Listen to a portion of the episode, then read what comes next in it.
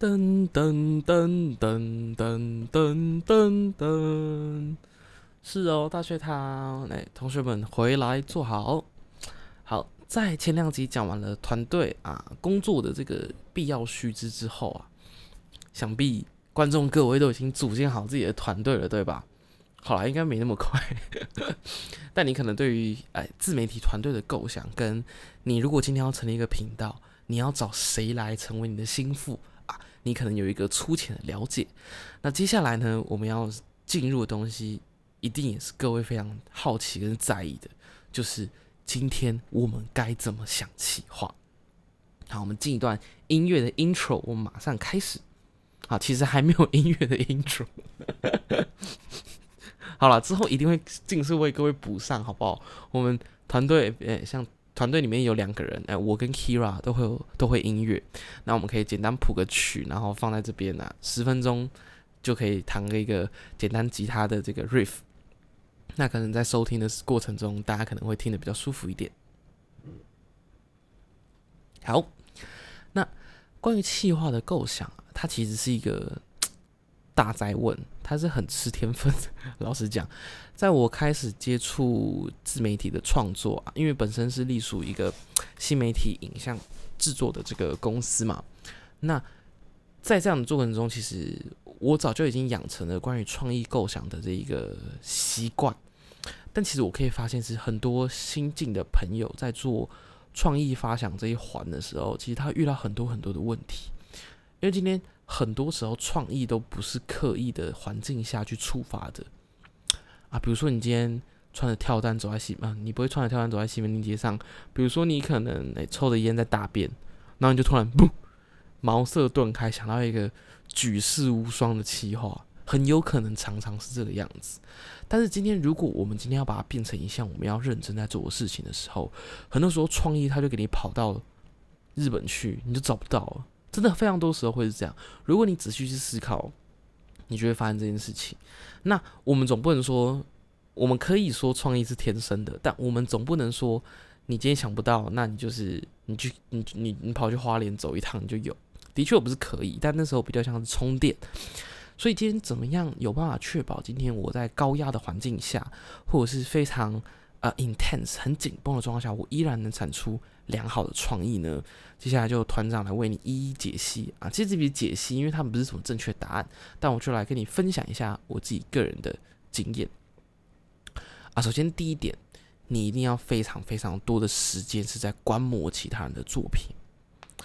呃，我有一个很著名的导演，我忘记叫什么名字，国外的，他说最厉害的想法永远建构在其他人的想法之上啊，就是一个站在巨人的肩膀上的概念，所以。当今天你要创作一个东西的时候，你往往都是先由别人想法的激荡，你才创造出另外一个东西。就像是你在厕所大便想到的时候，你一定也是之前看到什么东西，它只是让子弹飞一会儿，然后在你大便的时候，突然子弹打到你的脑袋，你就哦哦可以这样拍。很多时候，有时候都是这个样子的。所以今天你一定要非常刻意的去做练习。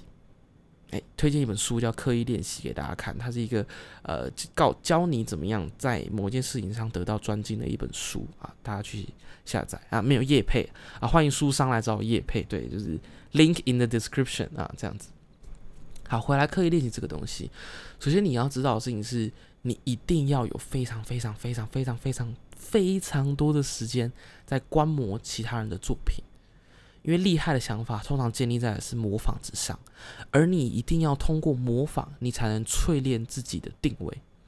不是说我今天想一个啊，我今天透过各种不同的市场分析，然后哦开会开了一个小时哦，SWOT 分析哦，白板写了二十几面，然后你说 OK，这就是我的定位，不可能。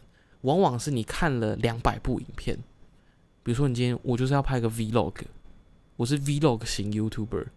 你可能看两百个不同的 Vlog 的 YouTuber，你才有办法去知道说，OK，我今天要怎么样在这个市场切入。那往往这个时候你在干其他人的影片的时候，它就会是你的创意来源。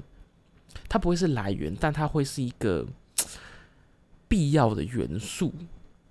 就如果你没有看其他人的影片，很有可能你就想到 A，然后就没有然后了。对你一定是原本有一些想法，你看了其他人的影片之后，你才有办法有自己的想法建构在别人之上嘛。所以团队成员平常在练习的时候会怎样？第一个，我们自己互相会去分享，说我们觉得他是一个很棒的创作者啊。比如说，我会突然丢丢上来，比如说一个 A 类型的创作者，那我就可以说，诶，我觉得 A 类型的这个创作者他拍的是什么样的定位？那他具体来讲，他用了哪些方法让他的频道是有他的独特性在的？那我们也可以往哪个方向去做前进？这个就是最重要的。这个就是非常重要的一个互相分享的一个脉络，所以如果你是团队，你就要多跟你的团队成员分享你看到的东西；那如果你是个体，你就要多花时间将你看到的创作者去记录下来，他们是什么样的，他们有哪些优点可以学习。像比如说九 man 好了，九 man 哎，欢迎叶佩九 man，我可以你的频道可以来植入我，希望他看得到我啊。九 man 他这个人最厉害的东西就是他的气化的强度。你可以发现他的企划的构思力其实是非常非常非常的高的。那其中一个最好最厉害的原因，是因为他的企划本身就是一个可以做长远性发展的系列。比如说，就是要对决，哎，就是要对决。世界上什么东西都可以拿来比较，哎，或是就是要什么开箱，就是要看房，这东西很多东西都是看不完的。那他今天就是要看房，就是要收藏。他很好的去想到这些未来发展性非常非常高的这种可能，然后他把它记录下来，发展成一系列的企划。这个就是他创意比较好构想的原因，是因为他在实际层面他想了一个很屌的企划来去做。想必他也是看了非常多的开箱，他才会知道说，呃，今天他的开箱要怎么拍。他也是台湾 YouTube 界在做手机硬体啊，或者是飞机舱啊、商务舱。经济舱的开箱做的最好的，这也是你可以发现的东西。所以你一定要透过不断去跟啊很多人分享讨论，或者是你自己看很多的影片，你才有办法不断有更多源源不绝的创意。就像团长过去拍摄过相当多的广告的素材，哎，当过导演、当过编剧等等的。很多时候我们今天没有想法的时候，我们都看泰国的广告，因为泰国的广告真的拍的太好了。明明就是两分钟的东西，然后你看完，你你眼泪已经已经已经用两包卫生纸了，对吧？大家还记不记得，就是一个小时候去跟面摊老板没有钱，他去买面，没但没有钱，他只用偷的。后来面摊老板就一直请他吃面，后来面摊老板就是病危，结果医药费都被付了。然后其实就那个医生就是当年偷偷东西的那一个小男孩。啊，这种东西你听了就 Oh my God，就是你你完全不知道他怎么想到的，但是你可以知道说他的脉络。诶，比如说他就是一个催泪揪心的反转梗，那你就可以在催泪揪心反转的过程中去想说，诶，我可以怎么拍，对吧？所以这个就是非常好的创意的来源，就是透过模仿跟透过观摩的，对。但是模仿你一定要特别注意一件事情，就是千万不要全部都抄过来。啊，这个东西，比如说像是这个前一段时间发生很严重这个 copy house 事件啊，不是 copy low fee house 事件，他们是一个软装型的这个 YouTuber 室内装潢啊，啊，其实我不太懂设计，但是他就是把你的房间弄得漂漂亮亮的啊，北欧风，什么舒压风，很多时候都是这样的。那呃，他们就因为他们在直接把 Pinterest 的画拿来临摹。直接在 YouTube 上面抄，把它放放成挂件放在墙上，甚至是拿去盈利，这个东西就在模仿上面是非常非常不应该的啊！关于创作者的责任，我们之后也可以再做一一个 Podcast 跟大家讲，社会创作者你应该肩负起什么样的社会责任，让平台跟观众都会因为你而变得更好。好，这个东西我们就先搁着。所以讲到几个大原则，第一个，你一定要非常花很多的时间在学习。其他创作者的创作内容。第二个，你绝对不能抄袭，你只能模仿。你甚至在模仿结束时候，你还要将原影片发出去给真正创造出这个梗的人，去问他说：“这一支是我翻拍的影片，不知道你会不会觉得有 offense 到你？”你甚至要这样子做，因为你要把疑虑减到最低。啊，到时候有人靠背说，哎，那个你那个影片根本就抄袭那个谁的，然后你就贴这个影片给他看，你就贴这个这个记记录给他看，就是说，哎，我已经问过他了，嗯，怎么样？就是这种感觉，这个就是创意。然后在第二个，嗯，怎么样有办法很快速的提升创意的方法啊？就是多对话。你一定要跟你的团队成员多对话，或你要跟你自己多对话。多对话往往是你有办法去构思出厉害的想法的一个最大的原则。对，因为呃，大部分的人类啊，外向的人类，或今天特别是想要做自媒体的人类，他通常是比较外向的。那在外向的前提之下，通常啊，团长过去做人处事，或者是我在带领团队的经验，外向的人呢，他比较适合的思考脉络是 talk think talk，就是我先讲，我在想，我在讲；而内向人是 think thought talk think，我先想再讲再想。所以外向人要 talk think talk，你就必须透过很多很多的对话来刺激你想法的产生。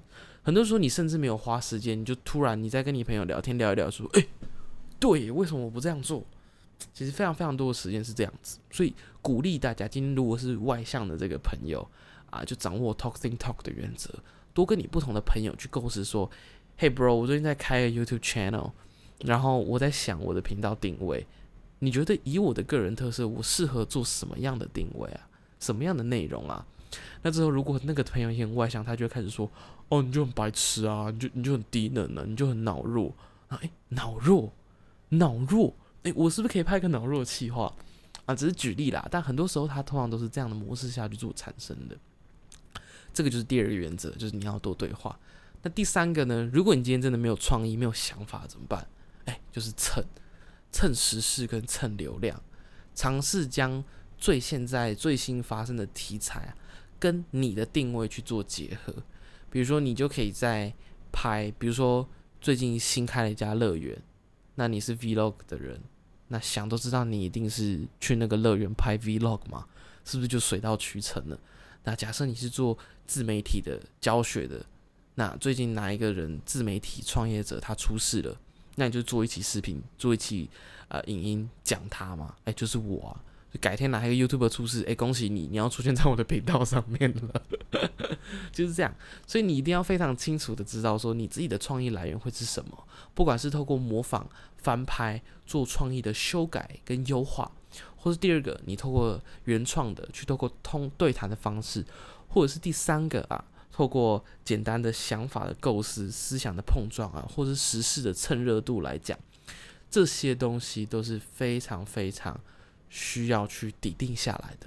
否则，如果你的创意来源啊，你没有去好好的去做构想，好没有好好的去做创意的抵定的话，你会发现到后期你的创意越来越难想。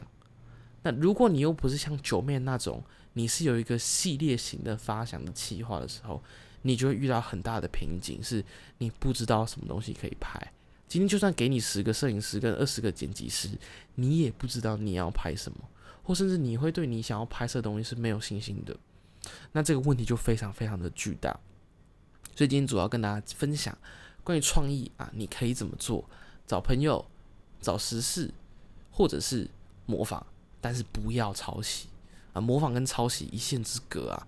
但是好的模仿啊，它会成为平台，它会成为精神，被永流传。就像我们都知道，欧弟很会模仿，那个陈汉典很会模仿，但是你永远不会说他们在抄袭，对吧？你都不会说洪都拉斯在抄袭韩国语啊，对吧？他是模仿韩国语，但他不会抄袭啊，对吧？所以你这时候就可以知道说，今天创意这东西怎么样原创，怎么样去模仿。同时，怎么样能够趁时事？